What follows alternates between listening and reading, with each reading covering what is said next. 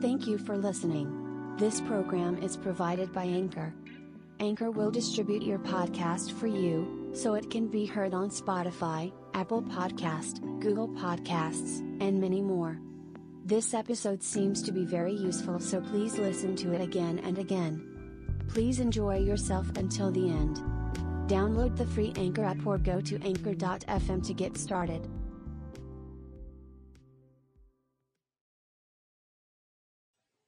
ございます。えー何かの役に立つかわからないんでテープ入れておきます。えー今日はですね、2000年の、えー10月24日です。えー明日からの経済情勢とか、えいろんなことをお話しします。えーとですね、え最近多い質問なんですけど、これからの日本の経済がどうなるかっていう話を聞かれるんですけれど、えー経済の話の前にですね、えこれから10年間どういう日本に時代が来るかっていうのを話しておきます。これはおそらく変えられないし、変える必要もない、変えることができないということです。だから、これにのっとって生きないと、自分がどっちの人間になるかがはっきり、まあ、わかんないんじゃなくて分かっちゃうから怖いですね。えーとですね、どういう時代が来るかというと、この10年間ですね、勝ち負けがはっきりするんです。だから、勝つやつと負けるやつしかいないんです。中間がいなくなるということなんです。で、中が抜けなんです。中抜け、中抜けの時代が来るんです。で、どういう時代ですかっていうと、えーサラリーマンでも、すごく優秀だから、出世しちゃう人と、全く出世しない人と、二通りに分かれてしまう。えーもう一息に至ってはもうなんていう会社クビになっちゃう。これがサラリーマンの社会で。今までは中間っていうのがいたんですよ。で、えー中間というのが必要なくなるんじゃなくて、邪魔な時代が来ちゃうんです。これがサラリーマンの時代なんですよ。サラリーマンもそうですよ。アキンドで言うと、儲かる会社はうんと儲かっちゃう。もう儲かんない会社はひどいことになっちゃうという。要するに中間でぼちぼちやってますというのがなくなっちゃうんです。人間もそうなんです。それで、えー例えばあの、まあ、いい時代って言えばいい時代なんですけど、ホームレスになっても日本で餓死者がいないんですよ。ホームレスでも太ってたりするような、世界で一番豊かな口だから、あの、国ですから、何も勝ち組に回らなくてもいいんだっていう人はもう、花から回らなきゃいいです。問題は、勝ち組に入ろうとしてても入れないぐらいですから、どうでもいいんだなんて人はもう絶対入れません。お話にも何もならないんです。で、なぜそういう時代が来るんですかっていうと、えー、再三言ってるんですけどね、経済を勉強する時代だっていうことなんですよ。それで、えー日本も何十年か前はその戦争というのを盛んにやってたんですよ。それは戦争というものの醜さとか悲惨さとか、そういうのを人類が学ぶ時だから、どんなことしたって戦争って起きるんですよ。いいんですか悪いんですかって今は戦争は良くないってことになったんですけど、戦争は良くないんだっていうことを学ぶためには、やってみなきゃ分かんなかったっていうのが現実ですよね。それで、えー民主主義というのを50年ぐらい学ばせていただいた結果ですね、今、魂の修行として、やっと経済の勉強というのに入ったんですよ。で、この経済の勉強っていうのはどういうことを言うんですか？って言った時戦争より厳しいんです。で、経済を勉強するよりも戦争してた方が楽だから戦争してたんですよ。ね？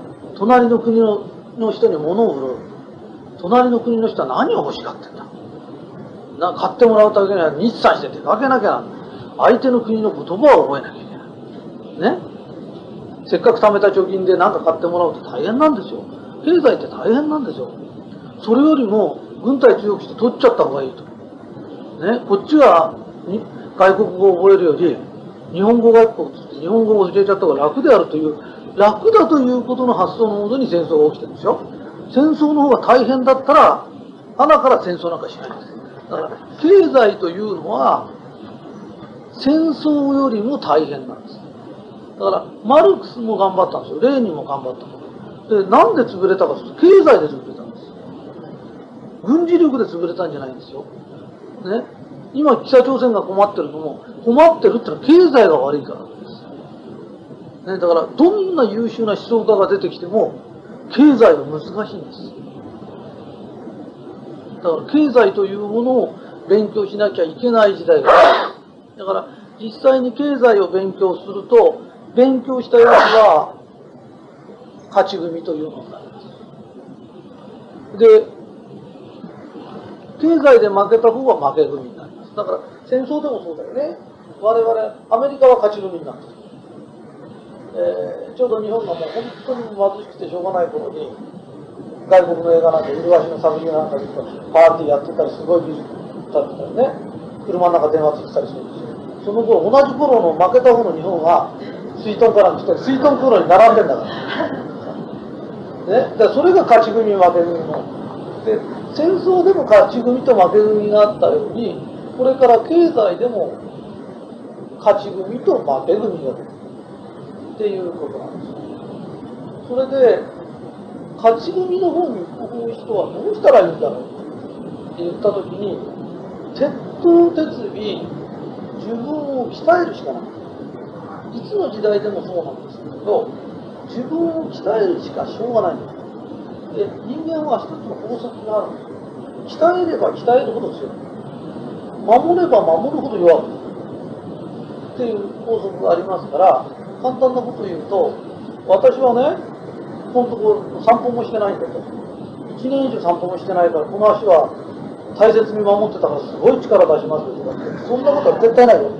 毎日散歩してたような人間は、しっかり歩けるけど、毎日体をね、守り抜いてたら、体がすごい力出すなんてことはないのと同じように。はい。えー、ということなんですよ。だから人間の体っていうのは、えー、鍛えりゃ鍛えるほど強くなる。だ経済でも、日本の銀行がなぜ今世界で、ね、この借金しょっちゃって手たらくかというと、国がただ守ってただけなんです。で守れば弱くなるんです。で、日本人も経済に音痴なわけじゃないんです。えー、今、生命保険会社もバンバン潰れてるんです。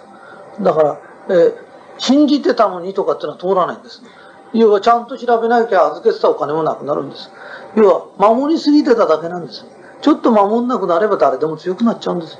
でそれが続くということです。で、自分を鍛える。鍛えるにはどうしたらいいかって、危険が迫ってくれ誰だって鍛えられるようになってるんですよ。ね。で、商売もそうなんです。えー、仕事でよくあの、この前、斎藤さんのところの仕事をすると、あの、辞める人はいないんですか？とか、潰れるところ人はないんですか？とかっていうのね。それに対するお答えなんですけど、サラリーマンでも何でもそうなんです。絶対にクビにならない会社ありますか？とか、ね？そういうのはないんです。ありえないんです。で、その中で自分をどうやって鍛えていくか、それでどうやったら勝ち組の方へ回れるか、という形なんですよね。で、これは、あと10年過ぎた時に、本当に勝ち組と負け組で分かれていいんだろうか。っていうこともなります。えー、あとそれから10年間は、不況は治らないんです。で、なぜ不況が治らないかっていうと、勝ち組と負け組がはっきり分かれるとどういう形になるかというと、勝ち組のやつ絶対黙ってんです。うんと儲かったって言わないんです。儲かったやつは儲かったって言って得なことはないんです。税務署が来るか寄付が来るか、いずれにしろ得なことは絶対ないから、うんと儲かったやつはだんまり起こるんです。目立たないようにするんです。で、ないやつはど税務署も来ない、泥棒も来ない。何言ったってもう大丈夫だから、ないやつは騒ぎ立てますから、ね。で、当然、負け組というのがサラリーマンの方でも出てくるから、就職のでできない人。ね。会社が潰れた人。それが騒ぎまくります。で、騒ぐと、マスコミの方をそっちに向かってずっと騒いで、儲かってる方は内緒にしてる。えー、マイク向けて、どのぐらい儲かってましたかって言っても、え、えー、とかって言わないんですよ。私もこれが本当は言いたくないんですよ。ね。言わなくなっちゃうんですよ。で、取材してても、緊迫感も出ない。ね。聞いたことは答えてくんない。ね。そんなことは誰も言わないんですよ。そういう時代になると、好景気で儲かってる奴がいても必ず就職できない奴がいる。だから昔のように全員が就職できちゃうとか、全部の土地が上がっちゃうということはないんです。勝ちと負けがはっきりするんです。で、10年これが続くと思ってください。10年経った時に新しい価値観が生まれます。その価値観って何ですかって言ったのは、大金持ちになっちゃうやつとか、そういう人間はいつまで隠しておくんじゃなくて、ね、外車3台買いましたとか4台買うことが世の中のためになってんだ。大金持ちはでかい家建てるとかがお金を回す世の中の役に立ってんだっていうのが分かる時が来るんです。もう妬みもクソもないんです。ね、いくら稼ぎましたっていうのが自慢じゃなくて、私はいくら使いましたとか。ということが、立派なことなんだということの価値観が変わる時があるんです。で、それまでにどうしてもね、あと10年ぐらいはかかっちゃうんです。で、10年も経ってくるとみんなが経済の勉強やなんかしてくると、ね、金持ちは妬みで金持ちに金使わせないよりも、金持ちはおだてて使わしちゃいと。ね、使っちゃえば回ってくるんだと。どうせあそこにはバカ息子がいるじゃないかとか、ね、あいつをだてら使っちゃうとか、ね、そういう良き時代に入ってくるんですよ。ね、それを今は悪だとみなしてる。ね、あそこの息子は能力もないのに会社乗ってるとか、ね、みんながね、能力なんかあったらたまらないんだよ。中にアホが出てきて、親はがっちり稼ぐけど息子は使っちゃうとか、そういうように、それが流れなんだ。経済の流れは、を見抜ける時代。ね。ね。だから税務署もそうだにも、誰も金持ちには、ね、俺も使えねえんだからお前も使わせないとって言ってから苦しくなっちゃうんですよ。そんなことがわかる時代。ね。それが10年先に来るの。だけど、その10年先だって勝ち組に回ってなければ、要は何もないんですよ。で、勝ち組に回るために、どのぐらい自分を鍛えるか。で、鍛える方が楽しいんです。だから仕事は楽しいよって何ですかって言うと、何もしないで儲かるんじゃないんです。鍛えり、鍛え抜けば儲かるんですよ。ね。えー、仕事っていうのは、まず製造なら私が製造メーカーだからしっかり製造する。鍛え上げていい製品作らなきゃ売れないんですよ。ね。で、売る人も、どういう風にしたら物が売れるか。で、アキンドというのは、芸能人と同じなの。いかにひいきしてもらうかな。エコひいきの世界なの。ね。学校の先生ぐらいなんだよ。エコひいきしちゃいけないか。しちゃいけないってことはしてるんだよ。わかるかい？そうすると憎たらしいガキで逆らってばっかしいること可愛くていい子がいたら誰だってそっちひいきするに決まってんだよ。しちゃいけない先生だってそうなんだよ。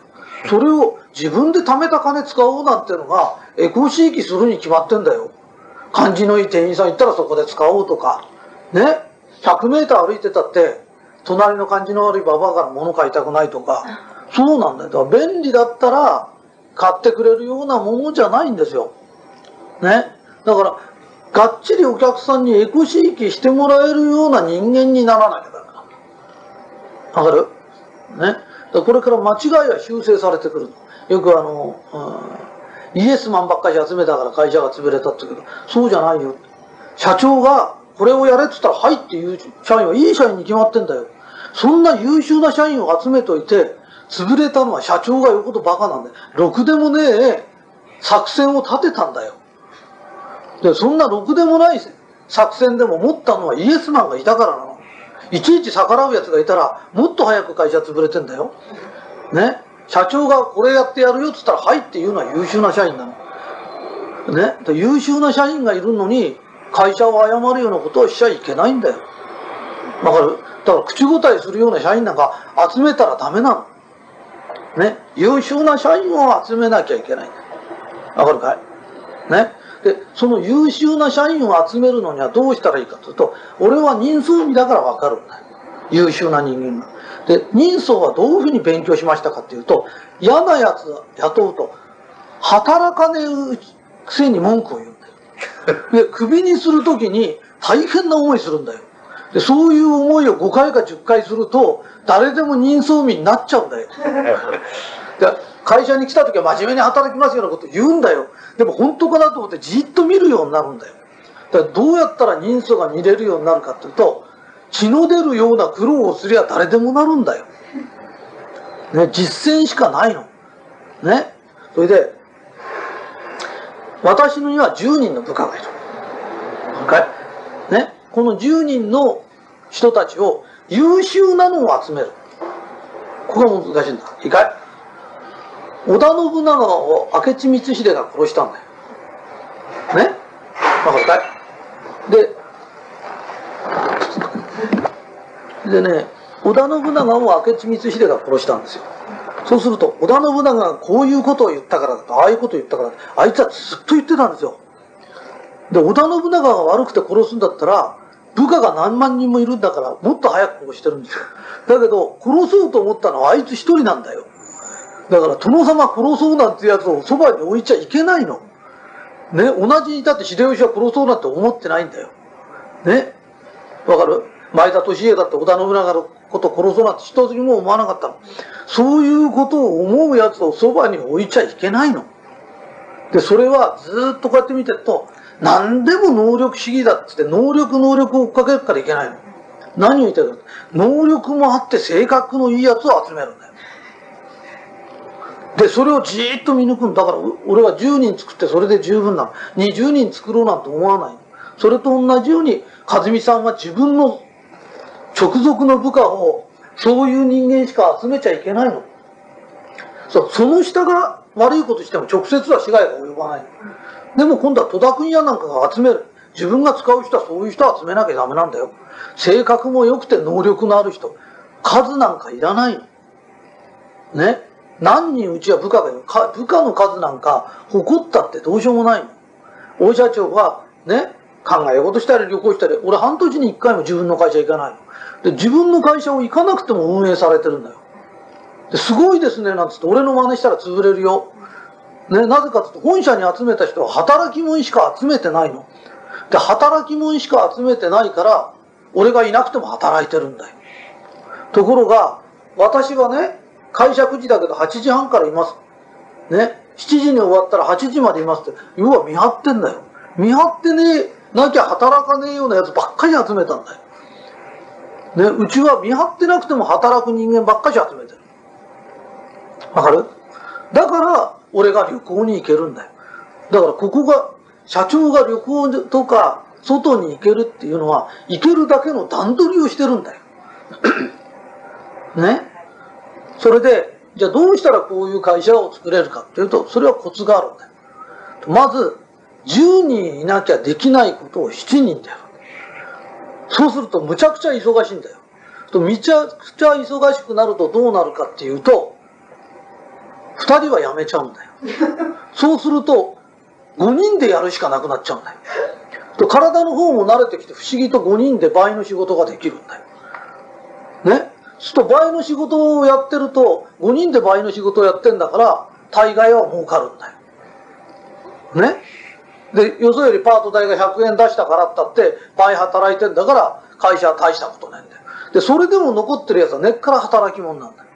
だから根っから働き者だから働くんだよ。ね？そうすると新しいのを次々と募集すると、むちゃくちゃ働いてるとこだから怠け者はたちまちいられなくなって3日で逃げていくか、1週間で逃げていくんだよ。それでも残ったやつは働き者なんだよ。で、働き者は働いてりゃ体の具合がいいんだよ。で、怠け者は働かすと病気になっちゃうんだよ。ね？ところが働き者っていうのは遊ばしとくと病気になっちゃうんだよ。だ働き者だけを集めりゃいいんだよ。わかるかい？そうすると俺はその人たち、働き者だね、ありがたいねって心から言えるんだよ。ね？たこれが大切なことなんだ。そうすると、うちはそういう働き者がいっぱい集まってきて分かってくれる人なんだよ。分かってくれるところだからその人たちも嬉しくてしょうがない。ところがうちの会社が潰れちゃうと、その人はよそに働きに行かなきゃいけない。そうするとクソもみそも一緒にされちゃって、ね、帰って上役かなんかにあんたばっかり働いちゃダメと働いて怒られるようなとこ行っちゃうんだよ。ね、だから働き者が苦労しちゃうんだよ。だから働き者が堂々と働ける会社を作らなきゃダメ。それには少数精鋭主義。ね。で、少数なら精鋭になる。えー、楠木正成がですね、ね、山にこもった時に楠木正成が声かけると集まるといった人間が1万人いたの。それの中から自分の直属の部下だけを連れて、ね、山にこもって砦を作って、で、十何万の大軍が来たの。その大軍をたった500人でずーっと耐え抜いたの。で、500人で耐えたからすごいんじゃないの。500だから耐えられたの。しっかりしたどんなことしてもね、こいつらは逃げないっていう部下だけを連れてっただからどんなに敵が来ようが、石ぶつけたりうんこ巻いたりね、本当に何でもやったんだよ。その結果ね、耐えに耐えて耐え抜いたんだよ。ね。で、敵が10万個やから10万食って毎日10万食いるんだよ。1日3回目行くと30万食飯を打たなきゃなんないんだよ。ね。そうすると30万食の山の上までえっちらおっちら運んでたら、どのぐらいの人数がいるんだそんなものをね、よその国で調達なんかしたら反乱が起きちゃうの。